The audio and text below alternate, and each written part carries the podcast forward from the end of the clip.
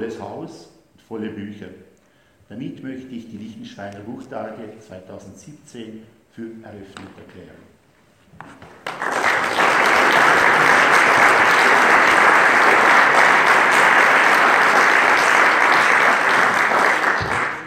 Danke,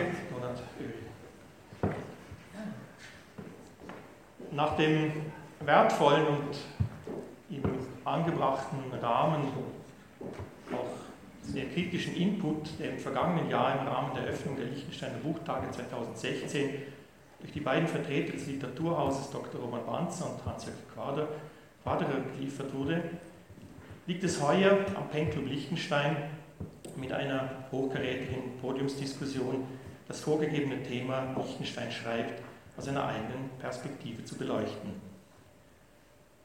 Ausgehend von dem Titel eines Aufsatzes von Heinrich von Kleist über die allmähliche Verfertigung der Gedanken beim Reden unterhält sich der Blogger-Pionier und ehemalige Vizepräsident des Penclub Liechtenstein, Stefan Seidel, mit dem Liechtensteiner Wissenschaftshistoriker und Penclub-Mitglied Hans-Jörg Reinberger unter dem Titel über die allmähliche Verfertigung der Gedanken beim Verlinken über das Experiment des Schreibens. Äh, mir wurde sehr ans Herz gelegt, dass dieser Vortrag genau eine halbe Stunde dauert. Ich habe hierzu eine Küchenuhr mitgebracht. Ich habe gesehen, es steht auch eine zweite dort. Wir sind gerüstet. Diese hier ist im Gegensatz zu anderen so, dass sie gefühlte 30 Minuten angibt. Also nicht exakte 30 Minuten, damit, wenn sie klingelt, noch ein Moment bleibt, ähm, um den Satz noch fertig zu sprechen. Nun, die Uhr läuft. Bitte Stefan Seidel und Hans-Jörg Reinberger.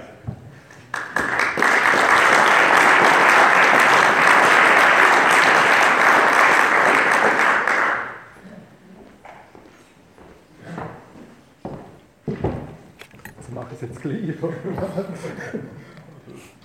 Aber Sie meinen das, glaube ich, ernst, gell? Mit den ja, ja, ja, ja. Also. Schon vorsichtig sind. Das ist der da. Da gibt es Resonanz. Ja, Resonanz wünschen wir uns, oder?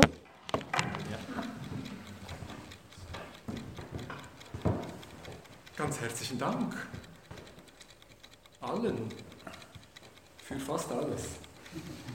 Für zwei Sachen nicht. Nicht für die Redezeit. Redezeit haben wir seit 20 Jahren genug. Wir alle könnten unser Handy aus dem Sack nehmen und auf Senden drücken und es würde gesendet.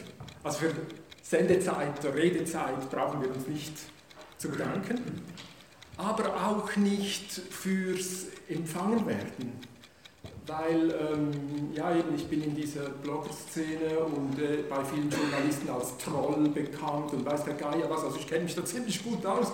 Ähm, ich kann garantieren, mit ein bisschen Mühe bekommt jedes Handy, was hier senden würde, ein, zwei, drei Reaktionen und Resonanzen. Steht ja schon in der Heiligen Schrift, wo zwei oder drei immer.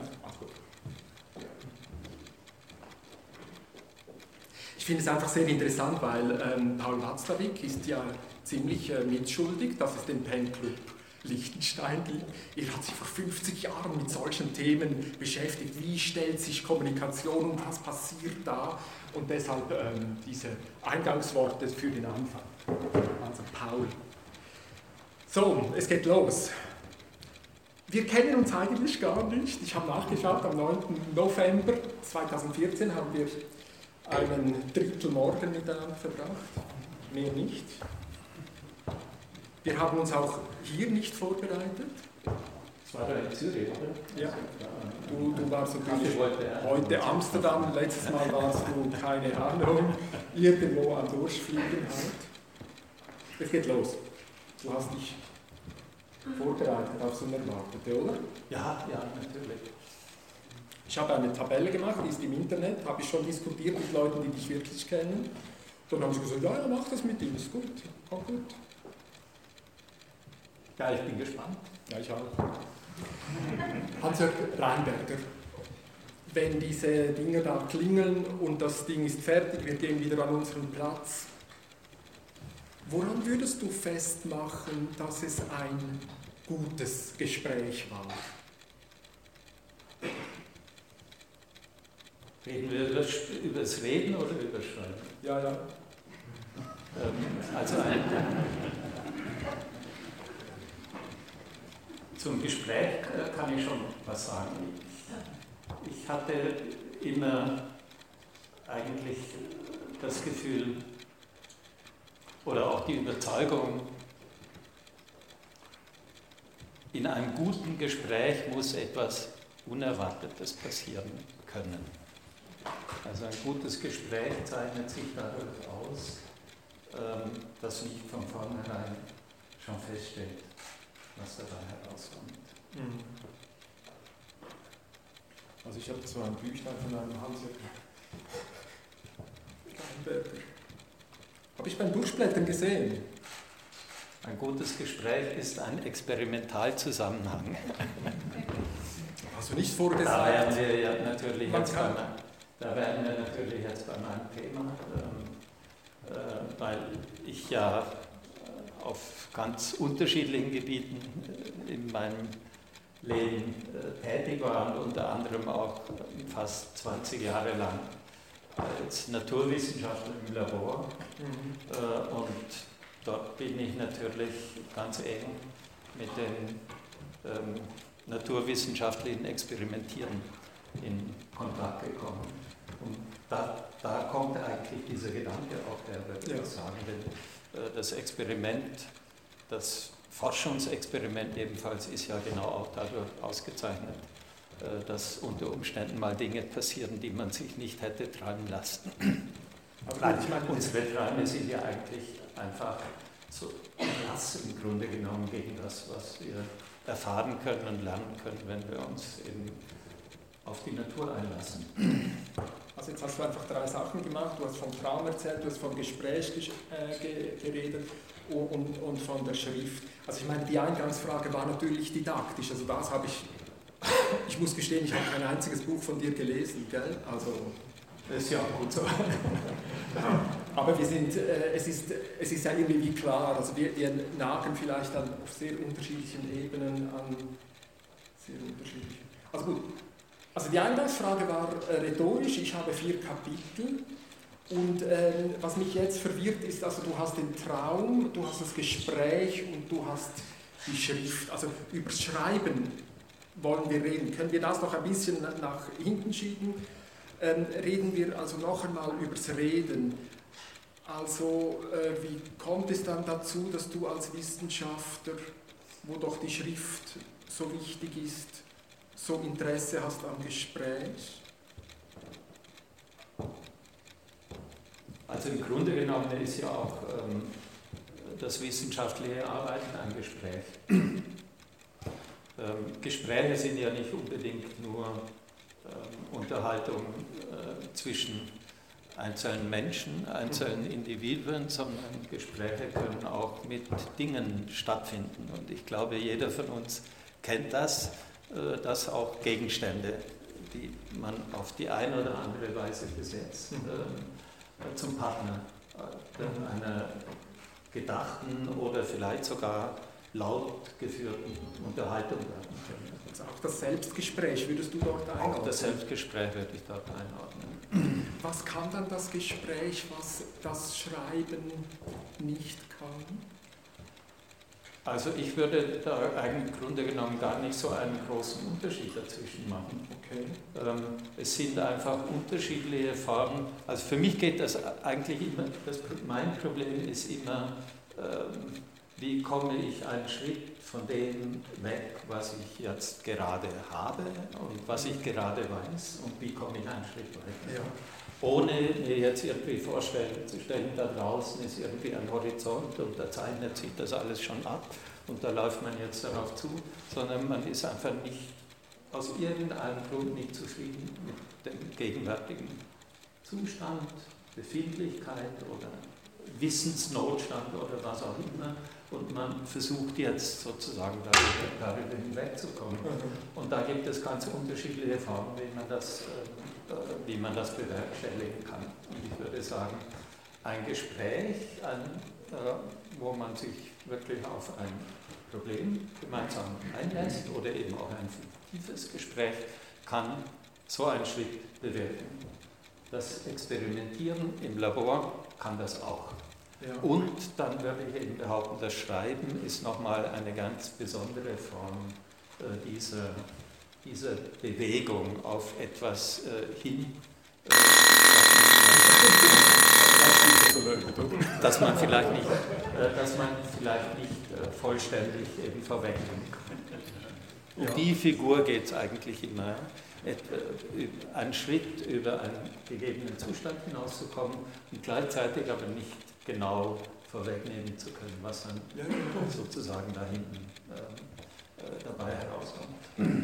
Du bist Wissenschaftshistoriker, sagst du, oder? oder steht da ja, das bin ich dann im Laufe meines Lebens geworden. Ich bin ja Philosoph gewesen zuerst ja. und dann habe ich mich den Naturwissenschaften zugewendet und dann war ich eben lange im Labor und dann mhm. war ich eben auch damit nicht mehr so ganz zufrieden und ähm, musste meine geisteswissenschaftliche Vergangenheit ähm, in der einen oder anderen Form noch einmal einholen. Und das habe ich dann auch gemacht und da bin ich eben ähm, Wissenschaftshistoriker geworden. Also die Historiker erzählen ja Geschichten und so, oder? Also Geschichte ist also Sichten auf Schichten, auf irgendwie so. Also wenn du jetzt als Historiker als Geschichtenerzähler erzählen müsstest, was ist eigentlich zuerst gekommen? Ist zuerst die Sprache da gewesen oder zuerst die Schrift? Also nach meiner äh, Vorstellung, ich bin jetzt kein Archäologe, ich könnte jetzt auch nicht ähm, äh, das äh, belegen mit irgendwelchen archäologischen Daten, aber ich, ähm, äh, ich bin der Überzeugung, dass die Menschheit nicht angefangen hat mit Reden, sondern dass die angefangen hat mit, einem, mit einer merkwürdigen Sache, die irgendwie zwischen dem Reden und dem Schreiben ist. Okay, was könnte das sein? Äh, das ist äh, die Geste, das Ziehen von Spuren. Ähm, die können materieller Art sein, die können natürlich auch ideeller Art sein, aber das ist für mich sozusagen die die überhaupt die erste Möglichkeit, nicht nur der Kommunikation, sondern auch des Verhaltens zur Welt. Mhm. Und aus der heraus entwickelt sich dann so, auf der einen Seite die äh, Sprache, auf der anderen Seite die Schrift und natürlich drittens auch die Kunst. Ja. Aber die Kunst, würde ich sagen, ist noch am nächsten an diesem äh, an dem Striche ziehen ja. dran. Also es ist eine Art äh, von Kommunikation, die noch nicht ins Schreiben gekippt ist ja. und auch noch nicht entsprechend ja. gekippt ist. Ich hatte natürlich gedacht, du sagst etwas zu den Musikern. Also waren, waren die vielleicht äh, noch vorher? Ja, die Musiker, die haben natürlich dann, äh, die nehmen ja das, das akustische, äh, das akustische Element auf, was natürlich dem Gespräch auch eigen ist, ja. aber was eben merkwürdigerweise dem Schreiben abhanden gekommen ist. Also außer die Feder kratzt, aber das tut sie ja meistens nicht. Oder nicht mehr. Genau. Also da ist in diesem Sinne ist auch beim Schreiben etwas zum Schweigen gebracht. Ja, genau. Also, die, ähm, obwohl man vielleicht auch von der Musikalität des Schreibens äh, sprechen könnte, aber man tut das dann in einem metaphorischen Sinn. Aber ich denke, das gilt für alle unsere Möglichkeiten, die, wir halt haben, um uns mit unserer Welt äh, irgendwie auseinanderzusetzen, äh, dass die auf der einen Seite immer etwas möglich machen, aber auf der anderen Seite auch immer Einschränkungen ja, ja, genau. beinhalten. Aber ich, ich glaube, das, ist, das liegt im Wesen äh, der künstlerischen Tätigkeit. Ähm, ja die Beschränkung äh, ist eine der größten Quellen überhaupt, für mich jedenfalls. Der, ähm, äh, der, äh, der Inspiration mhm. ist erst einmal die Beschränkung und nicht gleich von vornherein da ja. irgendwo in die Luft. Also ich finde das natürlich einfach schön, diesen, diesen, eben ich habe diese vier diese vier Folien äh, von Sprache, von Schrift, von Buchdruck, von Computer. Und wir müssen jetzt schauen, dass wir Richtung ja. Buchdruck kommen. Aber dass wir so, wenn wir von Sprache und Schrift reden, dass wir diesen Unterschied noch einmal haben, also den, den Klang, den, den wir haben in der Sprache, äh, die, die Schrift, die dann diese Zeichen bringt. Darwin soll erzählt haben, er gehe davon aus, äh, dass ähm, die Sprache erfunden worden sei, weil die Mütter das Problem gehabt hätten, die Kinder in den Schlaf zu bekommen. Finde ich noch gut, oder? als Story so. Naja gut, er hatte zehn Kinder als Also kommt da schon was machen. Also gut, was kann, können wir das noch einmal zusammenfassen? Was kann die Sprache, was die Schrift nicht kann?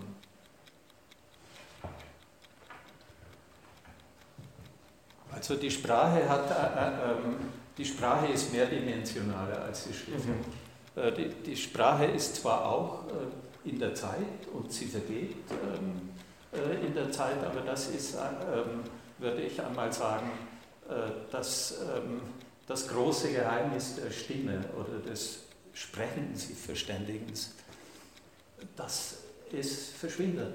Mhm. Also man äußert einen Satz und dann ist er gesagt und dann ist er, da kann es, also wir hatten es ganz am Anfang von Resonanz, kann es Resonanz geben das kann aufgenommen werden, mhm. möglicherweise, aber man hat das, ähm, ähm, dann, man ist dann nicht mehr Herr der Situation. Ja. Und bei, bei der Schrift ist es, ähm, ist es eben so, äh, das, was man niedergelegt hat schriftlich, das gibt man in einer Form weg, die im Grunde genommen Bestand hat. Jedenfalls theoretisch gesehen. Ja? Was aufgeschrieben ist, soll die Zeit überdauern. Äh, man lässt es also, äh, man hinterlässt etwas, während äh, die gesprochene Sprache in diesem Sinne eigentlich nichts hinterlässt. Außer ein paar Schalen. Genau, also die, die löst irgendwie das, was wir da hin und her bewegen vom Körper. Also bis hin zu den Schulden. Ich, die, die, das Kerbholz, die Kerbe im Holz, die bleibt und ich bleibe dir schuldig, auch wenn du nicht mehr neben mir stehst und solche Dinge.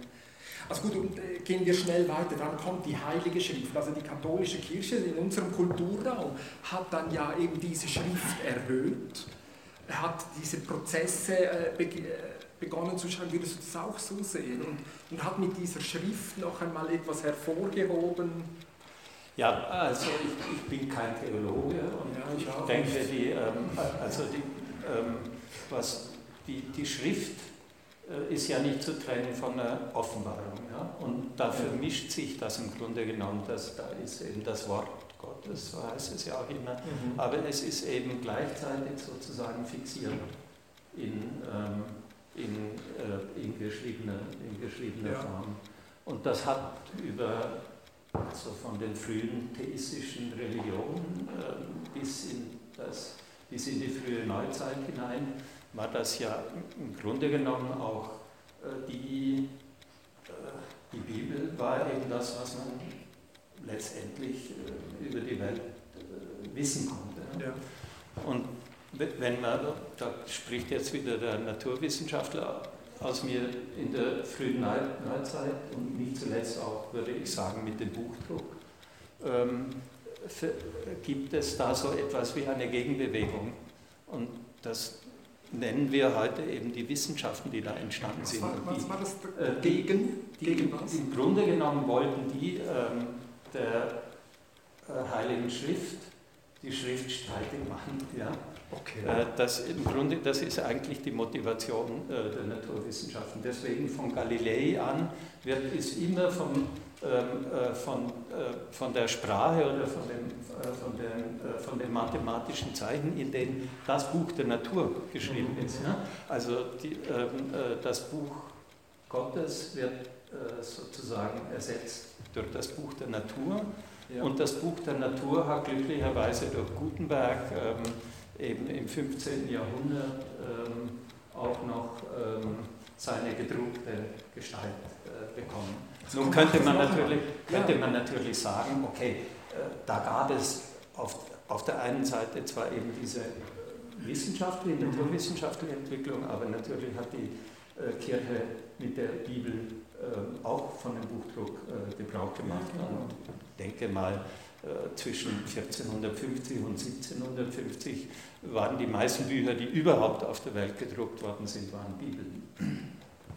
Ja, ja, eben, dann haben Sie sind ja auch en masse äh, nach Amerika zum Beispiel exportiert ja, genau. worden aus Antwerpen. Also Sie nutzen dann eine Technologie und merken nicht, dass man dann eben nicht nur die Heilige Schrift abdrucken kann, sondern auch allerlei Blödsinn und, und, und eben Streitschriften und auch noch ganz anderes. Also es ist so. Ja, es hat natürlich zu einer sehr, also man muss sich vorstellen, der Buchdruck ist, also man spricht ja eigentlich von der ähm, ähm,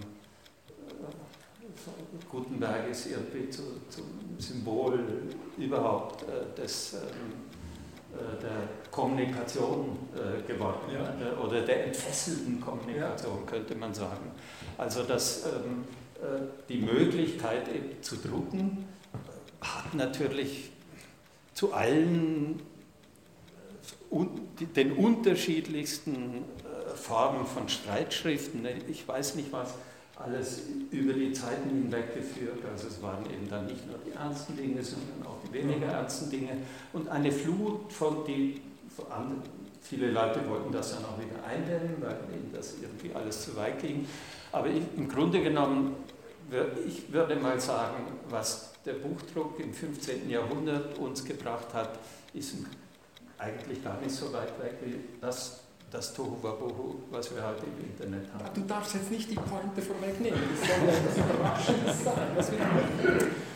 Aber es ist natürlich genau, äh, darauf will ich ja genau hinaus, um, um, um noch einmal äh, einen Raum zu öffnen, phänomenologischer, neugieriger äh, ranzugehen und sagen, was stellt sich da um? Und das ist ja für mich persönlich die, der ganze Trick von diesen vier Folien, zu sagen, da sind Affen gewesen und plötzlich haben zwei Affen miteinander äh, eine Sprache gehabt und die anderen sind still gewesen und haben zugehört und plötzlich konnten die was machen und hat die alle unter Druck gebracht, dass sie dann eben auch und so weiter. Also dann haben wir diese Schrift und dann löst sich das alles von der Anwesenheit, die müssten gar nicht mehr da sein, die, die verschwinden und lassen ihr Zeugs da und alle müssten was damit tun. Dann kommt dieser Buchdruck der gemacht? Was, was? Also der Buchdruck ähm, hat natürlich auch eine, ähm, eine politische Dimension. Ja, sicher. Ich denke an den Hexenhammer, äh, die, oder? Ähm, was, was, der, was der Buchdruck im Wesentlichen äh, gebracht hat, war eine Möglichkeit der eine erste Möglichkeit der Demokratisierung von Wissen. Eben, jetzt haben wir es schon. Und, ähm, und das ist natürlich, das ist ähm, letztlich natürlich auch nicht von der Entwicklung, dann von der Entwicklung der Wissenschaften zu trennen. Genau. Ich glaube, diese beiden Dinge äh, gehören von Anfang an, gehören von Anfang an zusammen. Ähm, das Wissen ist nicht mehr beschränkt auf esoterische Zirkel. Man kann es sich aneignen. Ja. Man braucht dazu nicht ins Kloster und ähm, eben. Man kann anonym äh, publizieren, man kann als Frau publizieren, man kann als.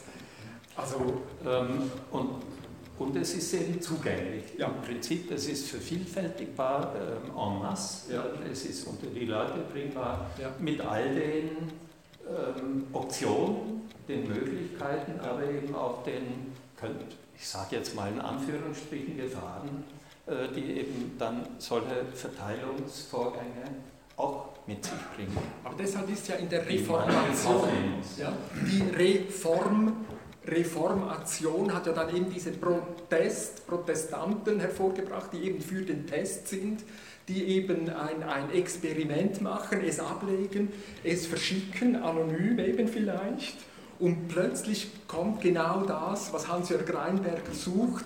Es kommt plötzlich eine Reaktion aus dem Nichts, aus dem kommt zurück und sagt, Hans-Jörg, ich habe dein Experiment nachgebaut, du hast einen Fehler gemacht beim Aufstellen oder keine Ahnung was. Und dann ist er glücklich, weil er falsifiziert ist. So, mache ich mir das so einfach? Äh, ja, schon ein bisschen zu einfach, weil ähm, in der Regel ist das mit dem Falsifizieren ein bisschen komplizierter. Äh, ich habe ein paar Mal in meiner naturwissenschaftlichen Karriere erlebt, dass, äh, dass ich irgendwelche Sachen herausgefunden habe, die von anderen Labors ähm, äh, anders gesehen wurden. Wir haben dann eben andere Experimente gemacht und haben gesagt, wir finden aber das. Und wir in Berlin haben gesagt, wir finden aber das. Äh, und was tut man dann? Man trifft sich natürlich auf einer Konferenz, man ähm, ähm, schlägt sich gegenseitig zwar nicht die Köpfe ein, aber es kann doch ab und zu mal dann ziemlich hitzig werden. Und letztendlich, ähm, äh, wenn man, sagen wir mal, zivilisiert dass die Sache ausgehen lassen will, äh, tut man sich zusammen und ähm, entscheidet, dann machen wir die Sache doch einmal Seite an Seite. Mhm. Das ist mir zweimal in meinem Leben passiert. Äh, einmal musste ich dazu an die Akademie der Wissenschaften nach Moskau reisen, also südlich von Moskau, so ein Wissenschaftsstädtchen, weil dort eben eine Gruppe war, die haben Sachen gefunden, äh, die mit denen, die wir gefunden haben, nicht übereinstimmt haben. Äh, dann haben, die, haben wir uns eingeladen, wir haben uns darauf eingelassen, sind wir da hingefahren und haben sechs Wochen Seite an Seite experimentiert. Und das Ergebnis war, dass jede Gruppe ihre eigenen Ergebnisse reproduziert hat. und das Gleiche ist mir dann nochmal passiert mit Amerika. Das war dann in Texas an dem Biochemie-Institut der University of Texas. Das war nochmal zwei Monate lang, war zwei Jahre später. Und es mit dem, mit, äh, mit dem, mit, der, mit dem genau gleichen Ergebnis. Jede Gruppe hat ihre eigenen, hat ihre eigenen Experimente ähm, reproduziert. So viel äh, zum Falsifizieren. Das, das, äh, äh, da, ist dann, da äh, erzählt dann nur die Zeit, äh, was übrig bleibt. Weil jedes Experiment hat Weiterungen, die von anderen Menschen in einem vielleicht veränderten Zusammenhang aufgegriffen werden können mhm, mhm. und es setzen sich letztlich die Sachen durch, die von anderen aufgegriffen werden können. Ja. Okay, aber, aber man hat es nicht in der Hand, in der Regel hat man es nicht in der Hand, in den Naturwissenschaften heute für immer Ja oder Nein zu sagen. Mhm. Hans-Jörg, kannst du noch einmal ähm, auf diese Tabelle schauen? Also leuchtet, ja. dir, das, leuchtet dir das ein? Ja, ich habe sie noch nicht zu, zu, über, zu überlegen, also schafft uns das einen Raum, über diese neuen kommunikativen Verhältnisse zu reden? Eben, dass, es, dass das eigentlich schon fast anachronistisch wirkt, dass so viele Leute, die, die auch sehr gescheit sind, äh, auch reden können, genauso gut hier vorne stehen könnten dass, dass wir das noch so aufteilen, wo wir doch alle senden, wo wir doch alle empfangen können, wo dieser Unterschied von Senden, Empfangen in diesem Sinn keinen praktischen Unterschied mehr macht, dass wir uns über, über dieses Folienhüpfen noch einmal einen Freiraum schaffen zu fragen, was oder welcher Art von Kommunikation sind wir heute ausgesetzt? Also, Jetzt, wir könnten da natürlich jetzt nochmal durchgehen, die Sprache und dann die Schrift und das setzt ja schon voraus, dass die Sprache zuerst war, das habe ich ja gerade beschrieben. Ja, das könnte ja. Ähm, und, dann, äh, und dann kommen die Bücher und am Schluss kommen die Computer. Gut, aber wir haben ja von Donat gerade gehört, äh, dass er nicht mehr den Zettelkasten äh, benutzt äh, von vorgestern, sondern googelt und dann eben den äh, Buch eingibt und dann ähm, wahrscheinlich etwa 500 Millionen Einträge bekommt. Und was machen wir jetzt damit? Äh, da bräuchte es jetzt ein ganzes Leben, um, ähm, um, von, um jeden von denen durchzugehen. Na gut, also, also ich würde natürlich zu ihm sagen. Helfen tut einem das ja nun überhaupt nichts. Ja, ja, eben, aber ich, das wäre ja genau mein Trick, weil ich sagen würde, ha, du bist eben beim, beim Buchdruck und äh, die katholische Kirche hatte auch nicht sehr viel Freude am Buchdruck. Ne? Und du Doch, bist jetzt. Hat beide ausgenutzt. Ja, natürlich, aber hat dann gemerkt, dass eben alles andere auch kommt, oder? Dass, dass, dass, dass ihr, ihre Heilige Schrift natürlich in Konkurrenz gekommen ist. Und genau das Gleiche, würde ich sagen, passiert jetzt mit den Wissenschaften, dass sie natürlich einem, einem Netzwerk von Informationen entgegenstehen, dass sie dass wir ja genau verlangen, dass die Information in ihrer Bezüglichkeit eben zur Darstellung äh, getragen wird. Ja, da kommt es darauf an, was man unter Information versteht. Und ja. in vielen ja. Wissenschaften ist es ganz klar so, dass mit dem Computer und mit dem Internet und mit den Möglichkeiten eben äh, Informationen zu speichern in digitaler Form, mhm. ähm, eine sozusagen ein neuer Horizont und ja. fast könnte man sagen, eine neue Welt geschaffen wird. Äh, und fast, diese Information, diese, die, diese, äh, ja, lass mich mal auswählen. ähm, die, die, Informationen sind aber in einer Form äh, dort gespeichert, die keine, äh, die nicht mehr narrativ aufbereitet sind. Ja sondern die sind ähm, äh, eigentlich nur noch grammatisch greifbar, ja, nur noch syntaktisch greifbar. Äh, und da, das ist ein Riesenbereich äh, äh von wissenschaftlicher Information, die heutzutage auch nur in dieser Form noch verfügbar ist, aber vielleicht auch gar nicht in anderer Form verfügbar sein muss. Warum? Weil sie eben sich in Maschinen realisieren lässt, in, in Robotern und alles. Mhm. Da steckt, stecken ja also unglaubliche Mengen an Informationen in jeder dieser Maschinen, übrigens in Musikinstrumenten genauso. Ähm, sie ist aber dort nicht mehr narrativ fassbar. Ja. Und äh, gut, ich würde sagen, das ist etwas, äh, was die Wissenschaft in den vielen Bereichen in der Wissenschaft einen unglaublichen Push gibt, ja. ähm, weil sie eben weg können von diesen mühsamen äh, geschriebenen und dann eben irgendwie auch noch verbalisierten Formen. Aber es gilt eben nicht für alle Bereiche. Ja. Und ich würde einmal sagen, für den großen Bereich der Geisteswissenschaften sehen die Dinge ein bisschen anders aus. Und da bin ich eben äh, den Digital Humanities, wie das heute so immer so schön heißt, stehe ich persönlich eigentlich eher ein bisschen kritisch gegenüber, weil ich eben vermute, oder sagen wir es mal so, wenn, wenn die Sache sich in diese Richtung entwickelt, dass wir eben äh, auf, auf Erzählen verzichten müssen, ja. äh, dann äh, äh fängt uns an, etwas äh, ganz fundamental zu fehlen. Mhm. Und damit wären wir im Grunde genommen beim Buch. Darum hören Sie jetzt auf, weil jetzt kommen die ganz schönen Bücher. Ja. Ist das ein Schlusswort gewesen? Von mir aus.